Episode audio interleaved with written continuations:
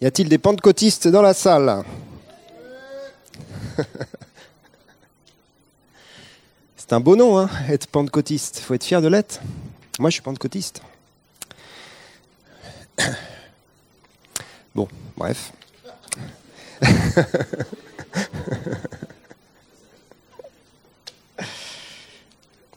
Et j'ai pas un message sur la Pentecôte, j'ai un message sur euh, les suites de la Pentecôte.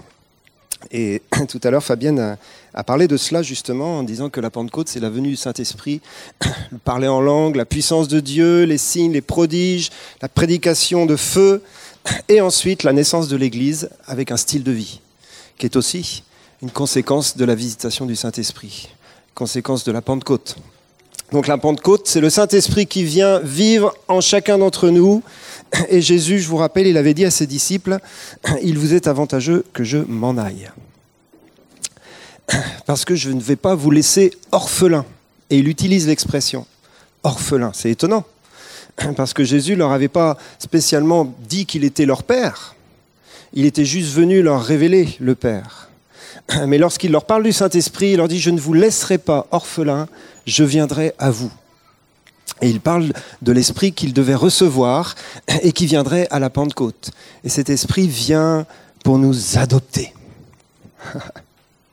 Donc les pentecôtistes, c'est les adoptés de Dieu. Dis ça à ton voisin. Je sais que vous n'aimez pas parler à votre voisin, mais moi j'aime bien vous faire parler à votre voisin. Dis, tu es un pentecôtiste parce que tu as été adopté par Dieu. Allez, on change la doctrine. C'est pas parce que tu parles en langue que tu es pentecôtiste, c'est parce que tu es un enfant de Dieu et tu as été adopté par le Père, tu as reçu l'esprit d'adoption. Et tu parles en langue en plus. C'est magnifique. Hein. On a le beurre et l'argent du beurre. Mais le beurre, c'est l'esprit d'adoption. Plus important, c'est l'esprit qui demeure en nous, qui est venu tabernacler en nous.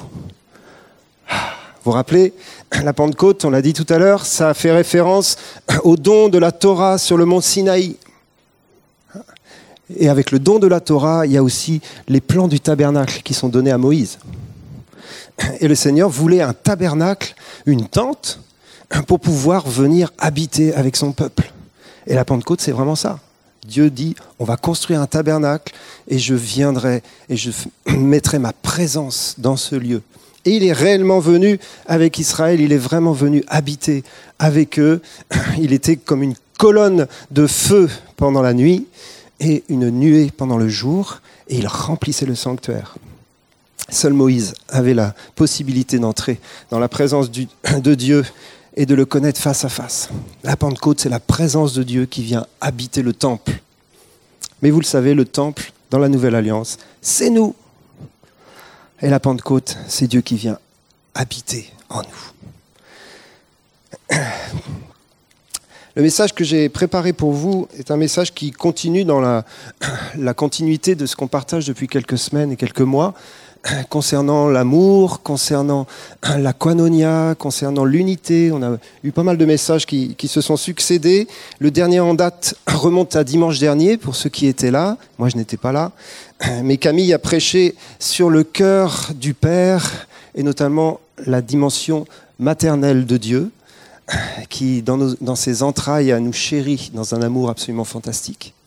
Et je vais continuer dans cette, euh, cette direction en parlant du cœur du Père, mais en parlant aussi des relations entre Père et Fils. Et c'est une relation clé, la relation entre le Père et le Fils. Lorsque vous considérez Dieu, euh, on a notre doctrine de la Trinité qui est un peu, euh, un peu compliquée à, mettre dans notre tête parce qu'il y a un seul Dieu révélé en trois personnes. Euh, Dieu, c'est le Père, c'est le Fils, c'est le Saint-Esprit, c'est les trois en même temps, etc. Bref. Mais comme Dieu est un Dieu d'amour, eh bien, il fallait que dans sa personne, dans sa divinité, il y ait une relation. Parce que l'amour est avant tout relationnel. L'amour, c'est avant tout aimer quelqu'un d'autre que moi. L'amour, c'est être extérieur à soi pour donner ce que l'on a reçu. Et puisque Dieu est amour et que Dieu est parfait en lui-même, il fallait qu'en lui-même il y ait une relation d'amour. Et cette relation d'amour, c'est celle du Père et du Fils. Elle existe de toute éternité, elle est d'une unité absolument parfaite, c'est une relation qui, euh, qui est d'une profondeur qu'on ne peut pas mesurer, mais qui est le, le modèle universel de l'amour. Le Père et le Fils s'aiment d'un amour extraordinairement profond, et c'est l'amour de Dieu. Et c'est l'amour de Dieu. Et quand tu contemples le Père, lorsque tu contemples le Fils, tu contemples une relation aussi. Tu, contemples euh, deux personnes qui s'aiment. On n'a jamais adoré les deux en même temps comme ça. Peut-être on l'a déjà fait, mais d'un seul coup, ça me vient à l'esprit. C'est vrai, on adore soit l'un, soit l'autre. Parfois le Saint-Esprit, mais on n'ose pas trop parce que c'est pas doctrinal. Vous voyez ce que je veux dire Quand on les sépare. Mais en fin de compte, ils ne sont pas séparés, ils sont un. Est-ce qu'on peut adorer une relation? Notez ça quelque part, vous me donnerez une réponse. La relation du Père et du Fils. Contempler Dieu dans sa relation intrinsèque. Waouh Ça me décoiffe.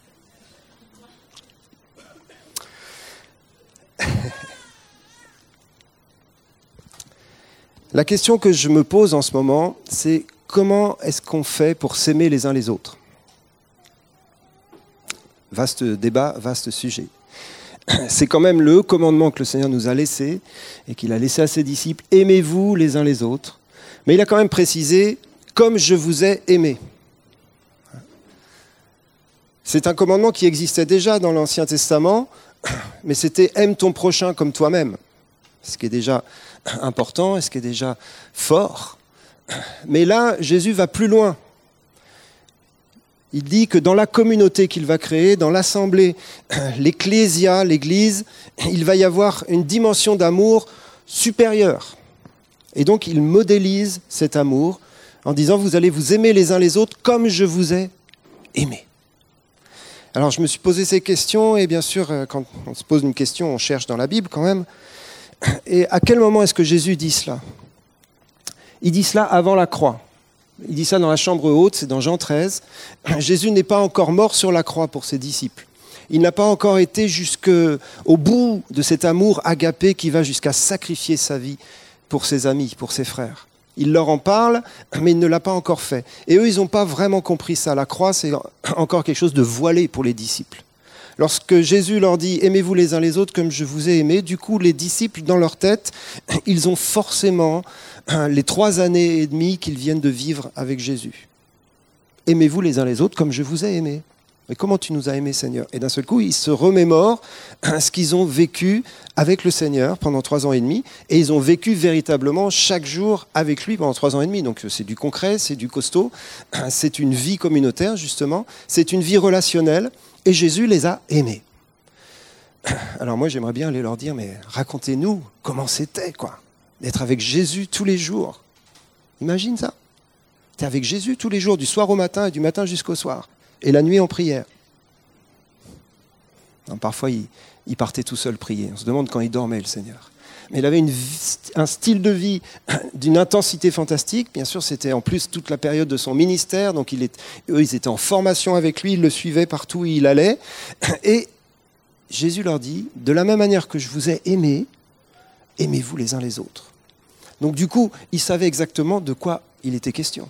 Ce n'était pas un espèce d'amour euh, complètement euh, théologique ou spiritualisé ou même tellement extrême qui se disait on va tous mourir sur la croix les uns pour les autres. Non, c'était pas ça. C'était Jésus nous a aimés pendant trois ans et demi, les gars, on va s'aimer de la même manière maintenant.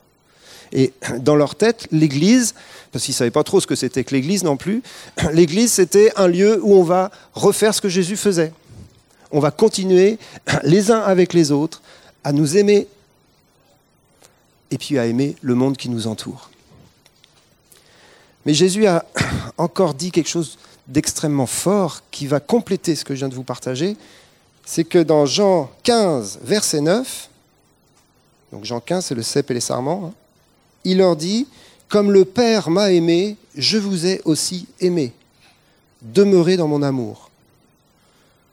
Donc là, il leur donne une précision en fin de compte. Il leur dit, j'ai une relation avec le Père, et le Père m'a aimé. Et j'ai vécu cette relation avec le Père, j'ai reçu son amour, j'ai été aimé par le Père. Et il leur dit, de la même manière que le Père m'a aimé, je vous ai aussi aimé. Du coup, demeurez dans mon amour. Donc, la précision qu'il nous donne là, c'est que l'amour qu'il a eu pour ses disciples, qui est donc l'amour qu'ils doivent avoir les uns pour les autres, c'est l'amour qu'il a reçu de son Père.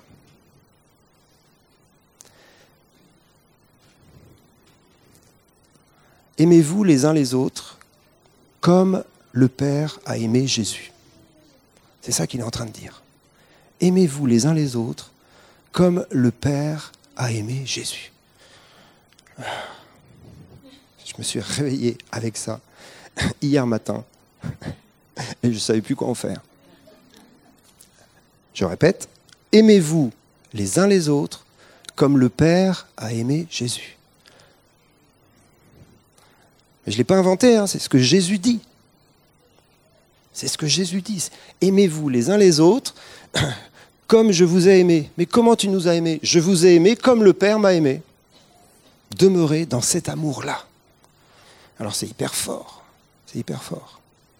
Et dans Jean 17, il va en faire une prière, parce qu'il sait bien, le Seigneur, qu'il faut que ce soit un exaucement de prière, ce truc. Et il dit, je prie, Père, qu'il soit un, comme nous sommes un. Qu'il soit un, donc les disciples, comme nous, c'est-à-dire moi et le Père, Jésus et le Père, sommes un. Donc le modèle de la relation que Jésus a avec son Père est un modèle que le Seigneur veut voir dans l'Église. Alors vous allez me dire, bon, ça met le standard un petit peu haut. Je suis d'accord avec vous. Mais pas tant que ça, en fin de compte. Parce que Jésus a dit à ses disciples, il l'a dit à Philippe notamment, ça fait si longtemps que je suis avec toi, Philippe, et tu m'as toujours pas connu. Celui qui m'a vu a vu le Père. Celui qui m'a vu a vu le Père. Donc, connaître l'amour du Père, c'est connaître l'amour que Jésus avait pour ses disciples lorsqu'il était dans une vie terrestre. Je vous rappelle que Jésus était un homme comme vous et moi. Je le dis à chaque fois, s'il était parmi nous, il serait assis sur une chaise grise. Et on ne saurait même pas que c'est lui. Bon, il revient sur un cheval blanc. Et... Mais là, je parle du Jésus des évangiles. Parfois, il était assis dans le temple et les gens ne savaient pas que c'était euh, Dieu. Et d'ailleurs, quand il se lève et qu'il dit euh, Si quelqu'un a soif, qu'il vienne à moi et qu'il boive, ça fait scandale. Il se prend pour qui celui-là? C'est un homme comme vous et moi. Et cet homme comme vous et moi, il dit, si tu me vois, tu vois le Père. Le Père n'est pas différent de moi, le Père est exactement comme moi. Tout ce que je fais, c'est le Père qui le fait, tout ce que je dis, c'est le Père qui le dit, tout ce que je suis ressemble exactement, point par point, au Père. Donc du coup, le modèle qu'il nous donne est très abordable, c'est un modèle de relation humaine c'est un modèle de relation humaine. Embrase-nous de ton amour, Seigneur. Parfois, on a l'image d'un feu qui nous embrase et Jeanne d'Arc euh, à Rouen. Ça, c'est mon côté normand qui revient. Non, mais embrase-nous de ton amour, c'est simplement donne-nous de l'amour les uns pour les autres. Et bien sûr pour toi. Alors je suis parti là-dessus et bien sûr j'ai étudié un peu la, relation entre Jésus et son Père puisque ça devient le modèle que le Seigneur nous donne. Mais juste avant d'en parler, je vous rappelle qu'il y a dans l'Église, d'après l'apôtre Jean, trois générations. Vous trouvez ça dans 1 Jean 2, 12 à 14. On ne va pas lire le texte, mais il nous dit, il écrit sa lettre à trois générations dans l'Église, dans l'Assemblée. Les petits-enfants, les jeunes gens et les pères. Il dit, je vous écris, jeunes gens, parce que vos péchés, non, petits enfants, parce que vos péchés sont pardonnés. Je vous écris, père, parce que vous avez connu celui qui est dès le commencement. Je vous écris, jeunes gens, parce que vous êtes forts, que la parole de Dieu demeure en vous et que vous avez vaincu le malin. Je vous écris, petits enfants, parce que vous avez connu le Père. Donc pour lui, il y a trois catégories de personnes dans l'Église. Ça n'a rien à voir avec les âges. C'est des catégories de maturité spirituelle. C'est des, catégories de connaissance de Dieu. Et l'objectif pour chacun d'entre nous, c'est que nous entrions tôt ou tard dans la catégorie des pères et des mères. Les pères et les mères, ce ne sont pas les ministères. C'est bien quand les ministères sont des pères et des mères, mais ce n'est pas, pas deux choses euh, qu'on peut juxtaposer. Les pères et les mères, c'est les chrétiens mûrs. Tous les chrétiens sont appelés à être des pères et des mères dans l'Assemblée. Et donc pour que soit modélisé dans l'Église la relation entre le Père et le Fils, bien évidemment, il faut qu'il y ait de la maturité dans l'Église. Et c'est l'appel urgent de Dieu pour son Église aujourd'hui. Plus de maturité. Plus de maturité. Je ne dis pas ça pour dire qu'il n'y en a pas, hein, il y en a. Mais il faut qu'il y en ait encore plus dans nos vies. Et je me parle à moi-même. Je me parle à moi-même. Et vous savez, il n'y a pas besoin d'attendre 30 ans de conversion pour devenir quelqu'un de mûr dans le Seigneur. On grandit tous et on avance tous. Quand ils ont implanté les premières églises du temps de Paul, Paul dit à Timothée, bon bah maintenant, tu vas nommer des anciens dans les églises. Ok, Timothée, il doit avoir 22 ans. Euh, et les anciens dans les églises, ils ont six mois de conversion. Quoi. Allez voir un an ou deux, maximum. On est tout au début des implantations d'églises. Donc, ils modélisent quelque chose très vite.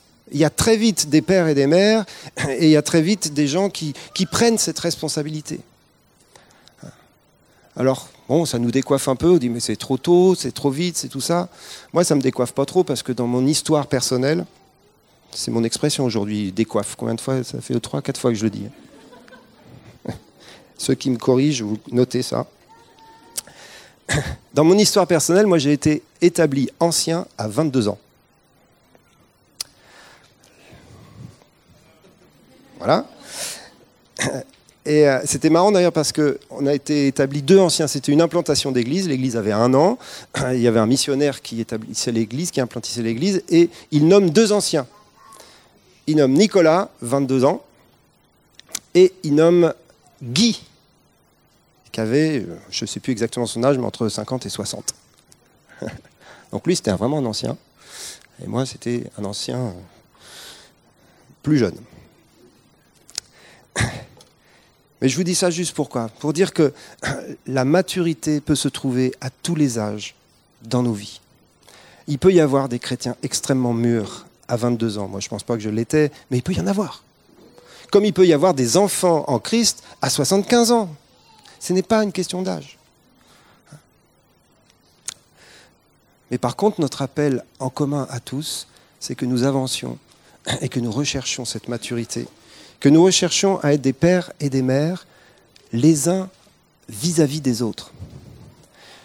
Et dans ce que je vais vous partager maintenant, je ne suis pas forcément dans la relation père-fils, dans le sens qu'il faut tous qu'on ait des enfants spirituels, bien que ce soit bien d'en avoir. Je suis simplement dans nos relations les uns avec les autres. Parce que aimez-vous les uns les autres, ça ne veut pas dire aimer euh, que les vieux aiment les jeunes. C'est pas ça que ça veut dire. Aimez-vous les uns les autres, c'est dans tous les aspects relationnels de l'Église, quelle que soit la génération qu'on représente, on est appelé à s'aimer les uns les autres. On est appelé à s'aimer les uns les autres comme Jésus nous a aimés.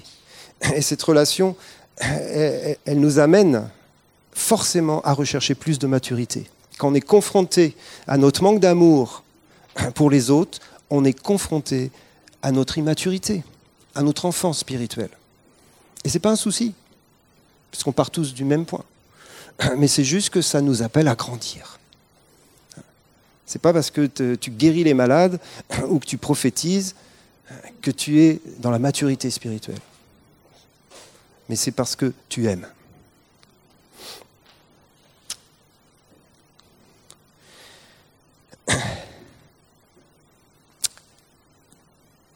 Je vous donne plusieurs pistes de réflexion. Bien sûr, ça, ça nécessiterait d'y revenir et d'approfondir pour cette, cette, qualité de relation. Tout d'abord, la, la, relation entre Jésus et son Père, elle commence dans le ciel. Il nous est dit de Jésus qu'il est le Fils qui était dans le sein du Père. Donc il est parti de cette unité absolument incroyable pour nous rejoindre. Mais il vient du Père, il vient du sein du Père. Il nous est dit aussi que Jésus nous a visités grâce aux entrailles de la miséricorde de notre Dieu. Vous trouvez ça dans le cantique de Zacharie, dans Luc 1. Les entrailles de la miséricorde de Dieu ont envoyé Jésus. Et comme Jésus était dans le sein du Père, ben, il provient des entrailles de Dieu. Ça nous montre l'intensité de la relation entre les deux. Je sais que Camille a beaucoup parlé des entrailles la semaine dernière. Les entrailles de Dieu produisent Jésus. Waouh, c'est juste énorme ça. Et les mamans le savent bien, hein, nous portons nos enfants dans, dans, nos entrailles. Et lorsque les enfants sortent, eh bien, ils sont nos enfants. C'est automatique, puisqu'ils viennent de nous. Et Jésus, lorsqu'il est arrivé dans le monde, le Père a dit de lui, Tu es mon fils, je t'ai engendré aujourd'hui. Le Père a engendré le Fils. Il y a des mystères là-dedans. Il n'a pas été créé, mais il a été engendré. C'est notre credo. Engendrer le Fils, mais c'est une partie de lui-même qui devient incarnée et qui lui renvoie l'amour qu'il a toujours eu pour lui, sauf que cette fois-ci, cet amour, c'est un homme qui lui renvoie. Parce que Jésus est pleinement homme, il est pleinement Dieu et pleinement homme. Tu es mon fils, je t'ai engendré aujourd'hui. Et ensuite, bien sûr, il y a ce, verset qu'on connaît bien qui va inaugurer le, ministère de Jésus au jour de son baptême. Une voix se fait entendre du ciel. Celui-ci est mon fils bien-aimé en qui je mets toute mon affection. J'ai médité quelques instants sur ce, cette expression-là quand même. Elle est tellement forte. Est-ce qu'on peut imaginer quelques instants ce que ça veut dire toute l'affection de Dieu le Père? Elle dépasse. Jésus a été rempli de toute l'affection du Père. On, parlait de l'esprit d'adoption tout à l'heure. Jésus sait exactement de quoi on parle. Je vous rappelle qu'il était homme aussi. Hein. Et en tant qu'homme, il a reçu toute l'affection du Père sans mesure. Parce que lui, il pouvait recevoir pleinement, il connaissait le Père.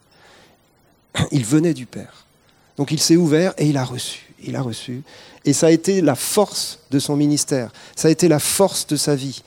Ça a été ce qui lui a permis d'aller jusqu'au bout, d'aller jusqu'à la croix. L'affection du Père. Et bien évidemment, l'amour du Père que nous pouvons avoir les uns pour les autres est un amour plein d'affection. Nous sommes appelés à nous exprimer les uns aux autres notre affection. Et on le fait. Et ce n'est pas, quelque chose euh, qui n'est pas spirituel. C'est quelque chose qui est spirituel. L'affection. L'amour fraternel se manifeste par des relations naturelles. Il y a beaucoup de choses spirituelles qui, dans leur mise en pratique, ont l'air d'être très naturelles. Quoi de plus naturel que d'exprimer de l'affection à quelqu'un? Les gens du monde le font, heureusement aussi. Mais quand on le fait par l'Esprit de Dieu, on est en train de modéliser l'amour que le Père avait pour le Fils. Et c'est quoi le faire par l'Esprit de Dieu? Mais c'est le faire en étant rempli du Saint-Esprit. C'est la seule différence. Et c'est cet amour qui commence à couler et qui guérit les cœurs. L'affection du Père guérit les cœurs. Et l'affection du Père sécurise nos vies.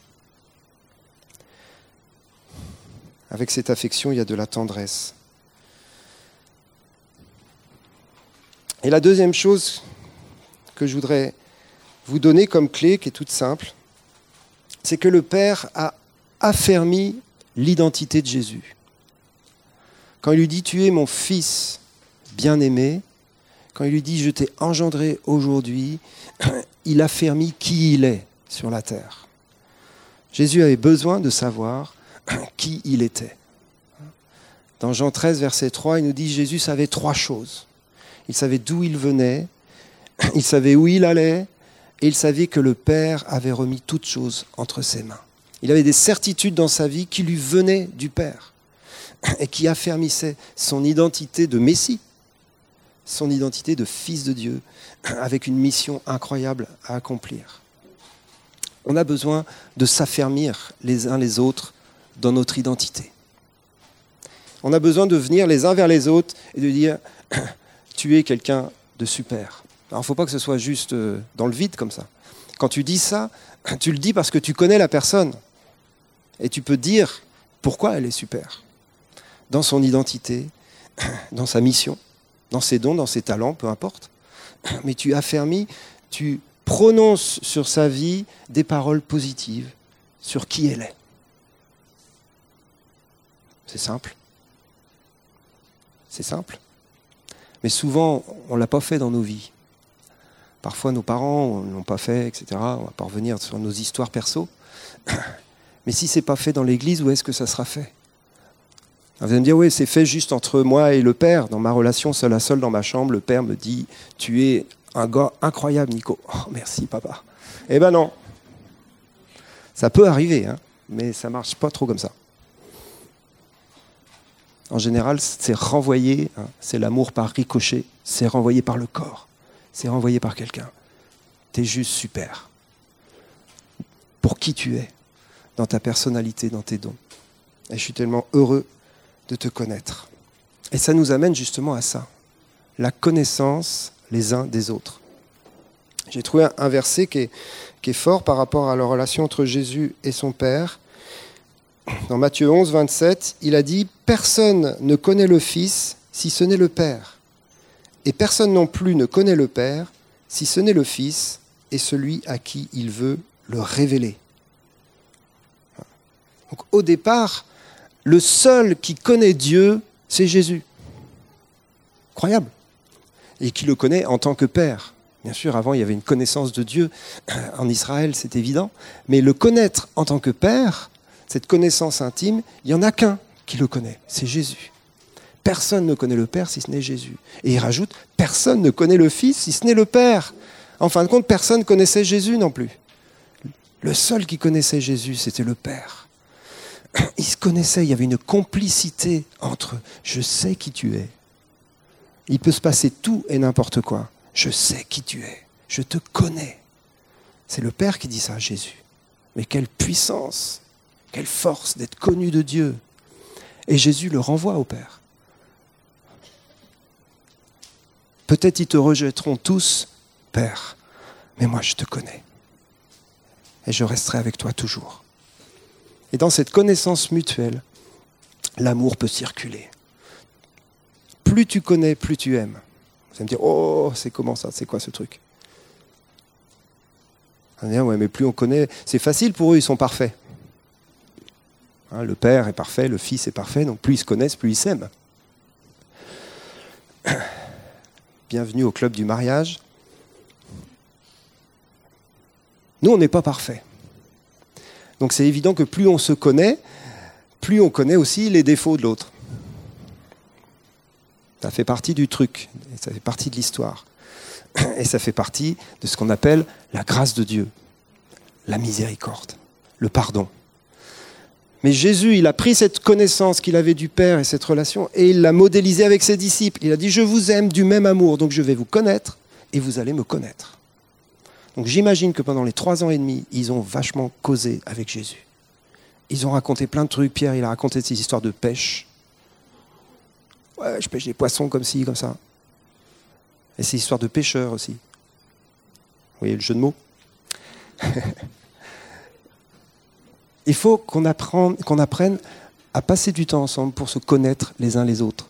Pas se connaître dans notre spiritualité incroyable, mais se connaître tout simplement. Parce que quand on se connaît, on apprend à s'aimer vraiment. Donc l'église que Jésus modélise, c'est une église de connaissance mutuelle.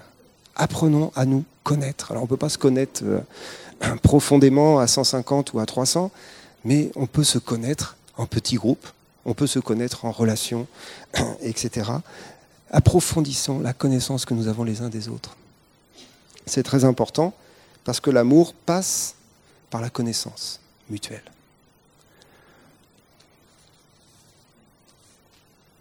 Un autre verset qui nous parle de ça entre le Père et le Fils, C'est dans Jean 5, 20. On prend souvent ce verset-là, le Jean 5, 19, pour parler du style du ministère de Jésus.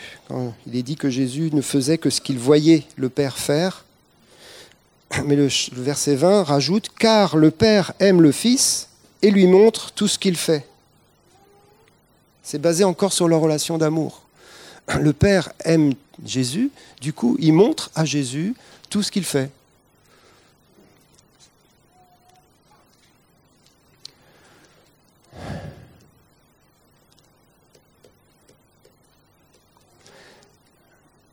Quand tu commences à montrer aux autres ce que tu fais, tu es obligé de faire le tri. Hein. ça, je veux bien qu'ils voient, ça, je veux peut-être pas qu'ils voient. la connaissance mutuelle nous pousse à la sanctification. Le faire aiguise le faire. La connaissance mutuelle nous pousse à changer notre style de vie. Si tu amènes les gens chez toi, tu fais le ménage en général juste avant. Vous voyez ce que je veux dire? Mais c'est la même chose dans la connaissance mutuelle. C'est-à-dire que bah, si je les amène trop proches, ils vont voir euh, des trucs qui vont pas. Il ne faut pas que je leur montre. Ben, du coup, je vais les régler il y a une sanctification par le corps. Exhortez-vous à l'amour. Exhortez-vous à la sanctification. Les Américains, ils font souvent ça dans les églises. Ça existe sûrement en Europe aussi, mais en France, on a un peu de mal avec ça. C'est des, trucs de accountability, vous savez, des petites réunions, des petits groupes à deux, à trois, où on se rend des comptes les uns aux autres sur nos vies. Ils font ça beaucoup entre hommes, mais c'est hyper fort ça. C'est-à-dire que chaque semaine ou tous les 15 jours, tu as rendez-vous avec les copains et les gars ils te posent 3-4 questions genre quelles ont été tes tentations sexuelles cette semaine? Euh, Comment ça va dans tes finances? Euh, Ta relation avec tes enfants? Et euh, pour qui t'as voté? Vous voyez, genre les trucs, voilà. Et ils jouent le jeu. Et puis ça devient des amis, et puis ils prient les uns pour les autres, et puis ils pleurent les uns avec les autres, et puis ils confessent leurs péchés. Vous voulez qu'on mette ça en action? Pourquoi pas hein? Je ne vais pas vous garder trop longtemps, mais je vous donne encore quelques, quelques pistes. Et Jésus, il a poussé cette relation progressivement jusqu'à la fin des trois ans et demi. Et à la fin des trois ans et demi, il leur dit, maintenant je vous appelle plus serviteur, parce que le serviteur ne sait pas tout ce que fait son maître.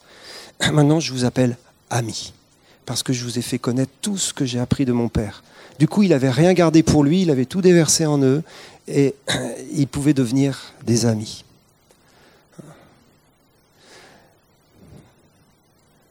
Le Père désire être notre ami. Jésus désire être notre ami. Jésus est un Père pour nous, vous savez. Jésus et le Père sont un. Pour que l'amour puisse être modélisé selon ce que Jésus a vécu avec ses disciples, il faut qu'il y ait de l'amitié. Et c'est quoi un ami? Un ami, c'est quelqu'un à qui on peut dire plein de choses, à qui on peut dire beaucoup de choses. Pourquoi on peut lui dire beaucoup de choses? Parce qu'on a confiance en lui. Pourquoi on a confiance en lui? Parce qu'on a éprouvé sa confiance. Donc ça ne se met pas en, place en cinq minutes. Hein. Jésus, il leur dit ça au bout de trois ans et demi quand même malgré le fait qu'il y avait Judas, il a quand même dit ça. Il y aura toujours des souffrances dans l'aspect relationnel et des possibilités de trahison. Jésus lui-même est passé par là. Donc si on commence à, s'arrêter dans nos relations en disant ouais mais si jamais euh, hein, je vais souffrir, eh ben on ne va pas entrer dans la véritable profondeur de l'amour. Il y a un risque et ça a déjà été dit. Il y a un risque aux relations d'amour. Mais il y a un fruit fantastique. Il y a un fruit fantastique. C'est qu'à partir d'un moment, on peut commencer à se faire confiance les uns aux autres. On a besoin de pouvoir faire confiance à nos frères et à nos sœurs. C'est la force de l'Église. Et c'est un fruit de l'esprit qui est lié au fruit de la fidélité.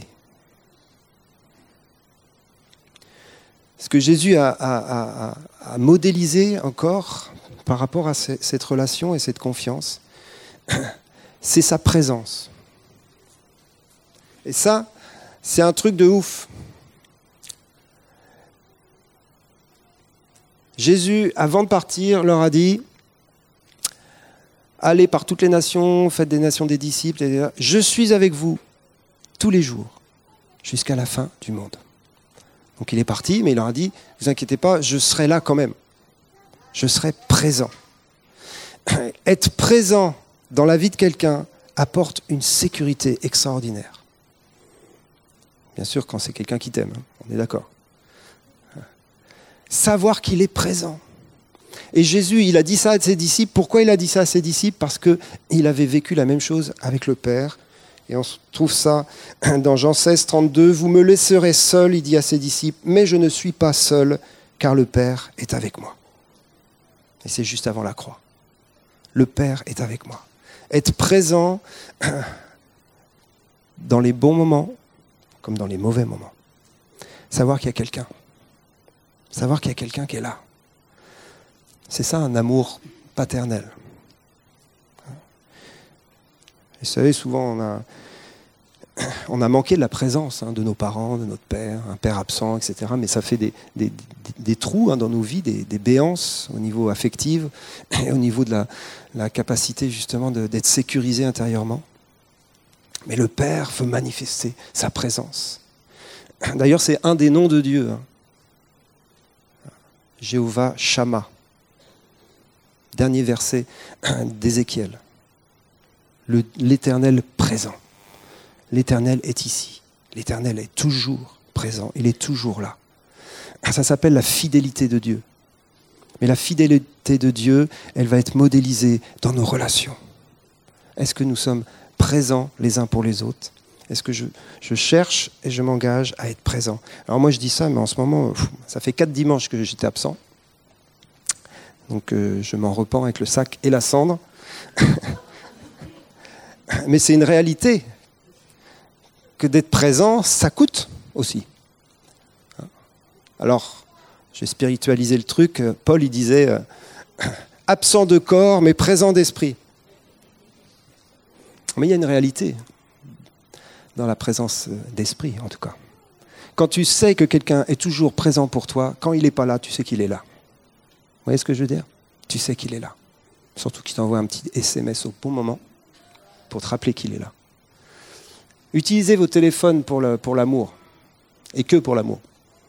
C'est hyper puissant d'envoyer un petit texto au bon moment. Mais en dehors des textos, être présent les uns pour les autres, ça nous permet de nous appuyer les uns sur les autres.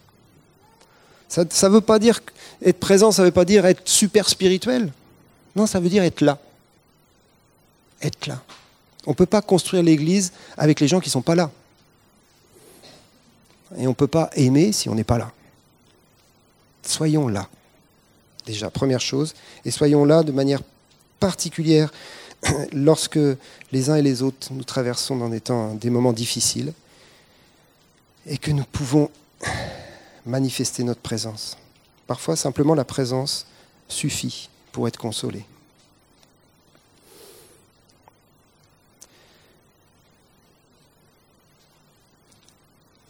Dans la relation entre Jésus et son Père, il y avait une clé extraordinaire que Jésus ensuite a donnée à ses disciples c'est le fait que le Père exauçait toujours le Fils.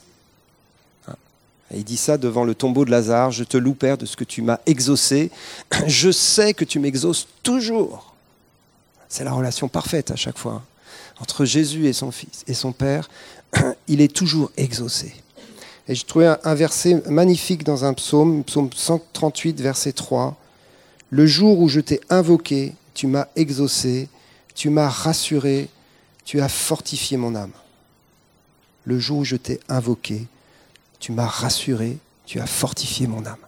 Alors bien sûr, ça nous parle de notre relation avec Dieu le Père et notre, relation de prière.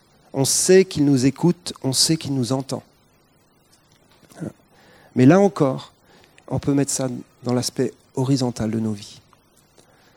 Être dans un amour comme Jésus nous a aimés, c'est pouvoir écouter l'autre et être disponible lorsqu'il a besoin.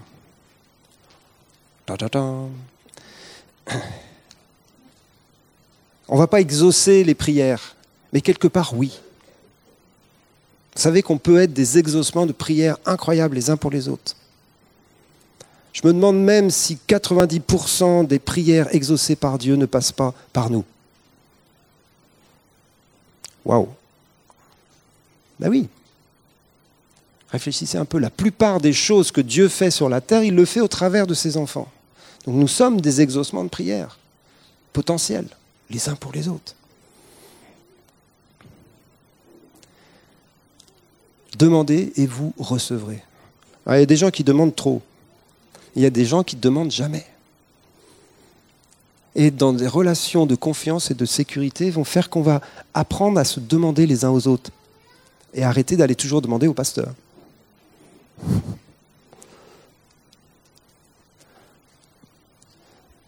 Mais comment est-ce qu'on va demander si on n'a pas confiance qu'on est écouté et qu'on est aimé? Il nous faut des pères et des mères dans l'Église.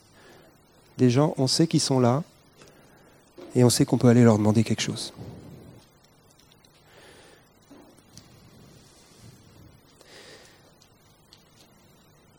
Je me fais m'arrêter là parce que le, temps a passé. Je termine quand même en beauté. Il y avait d'autres points, mais le dernier, c'est. Il se base bien sûr sur la parabole du fils prodigue.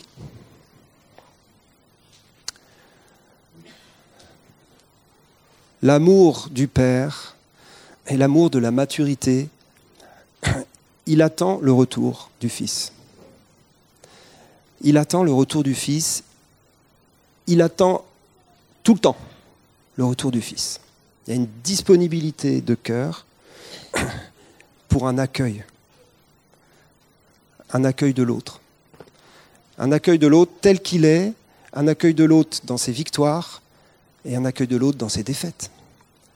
Vous rappelez le père de la parabole, c'est trop magnifique. Hein, lorsque le fils prodigue rentre à la maison, je sais que j'ai péché contre le ciel et contre toi. Le fils, il l'accueille. Le père, pardon, l'accueille. Il se leva. Le fils, pardon le fils. Il se leva, il alla vers son père. Comme il était encore loin, son père le vit et fut ému de compassion. Il courut se jeter à son cou et l'embrassa. Donc on est vraiment là dans cet accueil chaleureux, magnifique du Père. Il l'attendait. Il attendait son retour. Il attendait qu'il rentre à la maison. Et Jésus a dit à ses disciples, je vais rentrer à la maison et je vais vous préparer une place.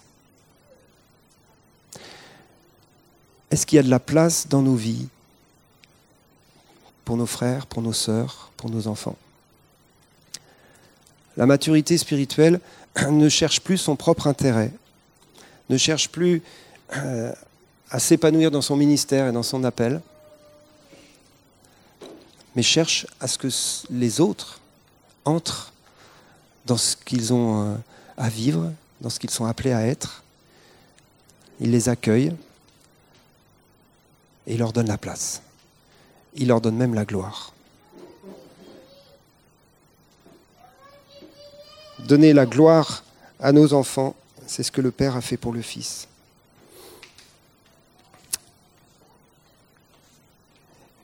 Je termine avec ça, dans Jean 8, 54. Jésus répondit, Si je me glorifie moi-même, ma gloire n'est rien, c'est mon Père qui me glorifie.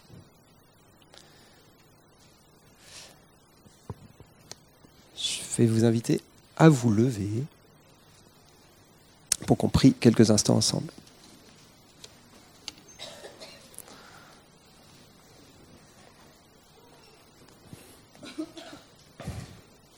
Si l'équipe de louange peut venir juste quelques instants nous accompagner dans ce temps de prière. Merci.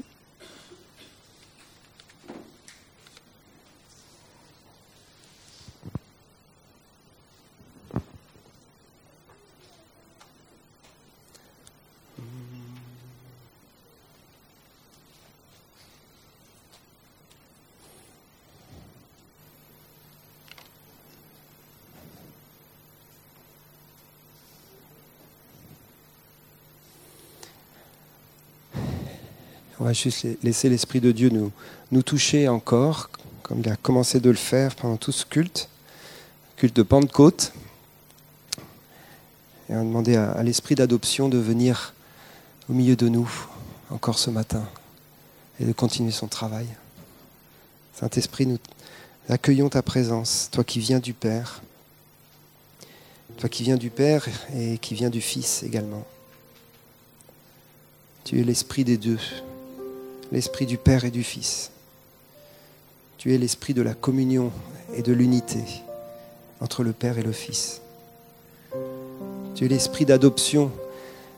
Et Jésus a dit lui-même qu'il viendrait à nous, qu'il ne nous laisserait pas orphelins. Et puis il a dit aussi que le Père viendrait également à nous. Et on est dans un temps où Dieu veut remplir sa maison avec le Père, le Fils et l'Esprit. Esprit, remplis-nous du Père et du Fils. Nous voulons vous contempler dans votre relation.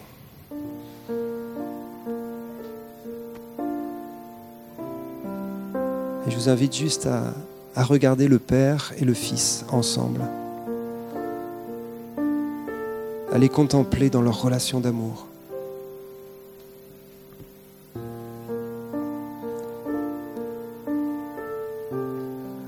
Et je prie pour cette révélation, Père, dans nos vies maintenant.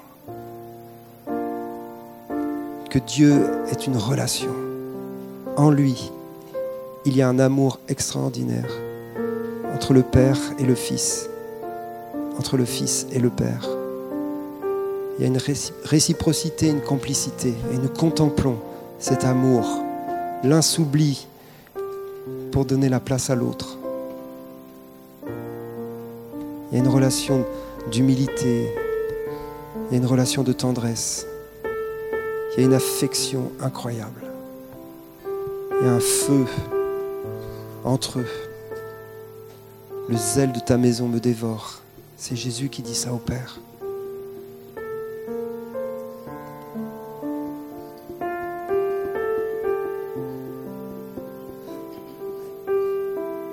Et je prie Seigneur alors que nous te contemplons dans cette relation, que tu nous apprennes à nous aimer les uns les autres, que nous puissions euh, grandir vers la maturité en Christ.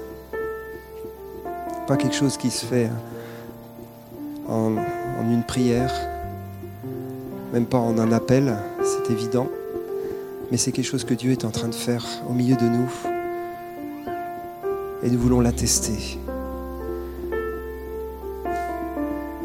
Et l'appel que je voudrais faire est tout simple. Si vous pensez que c'est le temps pour vous de, de devenir un père, une mère, en tout cas d'avancer plus loin dans cette dimension-là, je vous invite à vous approcher, juste pour qu'on soit ensemble et qu'on le manifeste ensemble au Seigneur. Même si vous êtes jeune, il n'y a aucun souci. Il y a toujours des gens à aimer et pour lesquels être une image du, Père. Donc c'est un pas vers la maturité, c'est un pas vers un, un, oubli de soi pour se tourner vers les autres. Et on veut, le, on veut le vivre ensemble, on veut être une communauté qui grandit en maturité, qui grandit dans l'amour et qui modélise des relations simples, vraies, de connaissance mutuelle, de confiance mutuelle. De soutien mutuel, des relations d'amitié, des relations de fraternité profonde. Nous voulons apprendre, Père, à, à, nous rendre vulnérables aussi, les uns aux autres, dans cette connaissance mutuelle. Et nous appelons l'esprit d'adoption à venir nous adopter les uns au travers des autres. Vous savez que des enfants peuvent adopter des parents aussi. J'ai vécu ça dernièrement et ça m'a juste déchiré le cœur.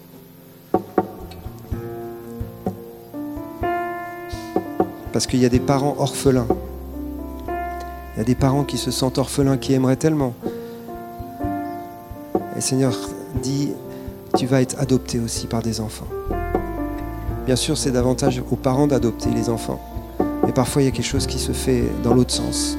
Il y a une réciprocité. Il n'y a pas d'hierarchie dans cette relation-là. Il n'y a pas de hiérarchie, il n'y a pas de supériorité. Oui, il y a plus de maturité chez certains, mais tant mieux. Mais il y a une adoption mutuelle, il y a une réciprocité, il y a un amour, il y a une vulnérabilité les uns pour les autres.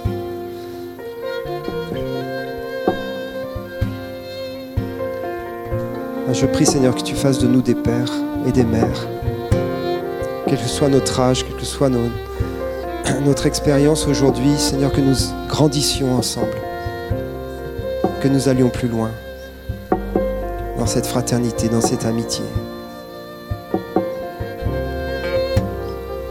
Et c'est évident que pour aller plus loin dans ce temps de ministère, eh il faut aller les uns vers les autres.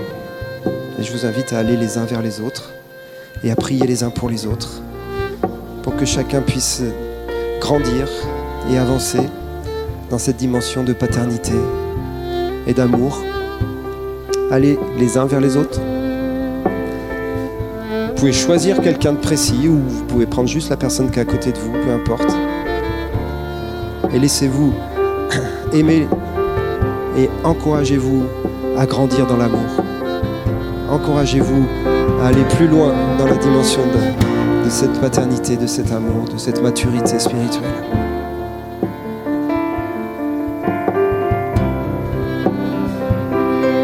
Merci Jésus.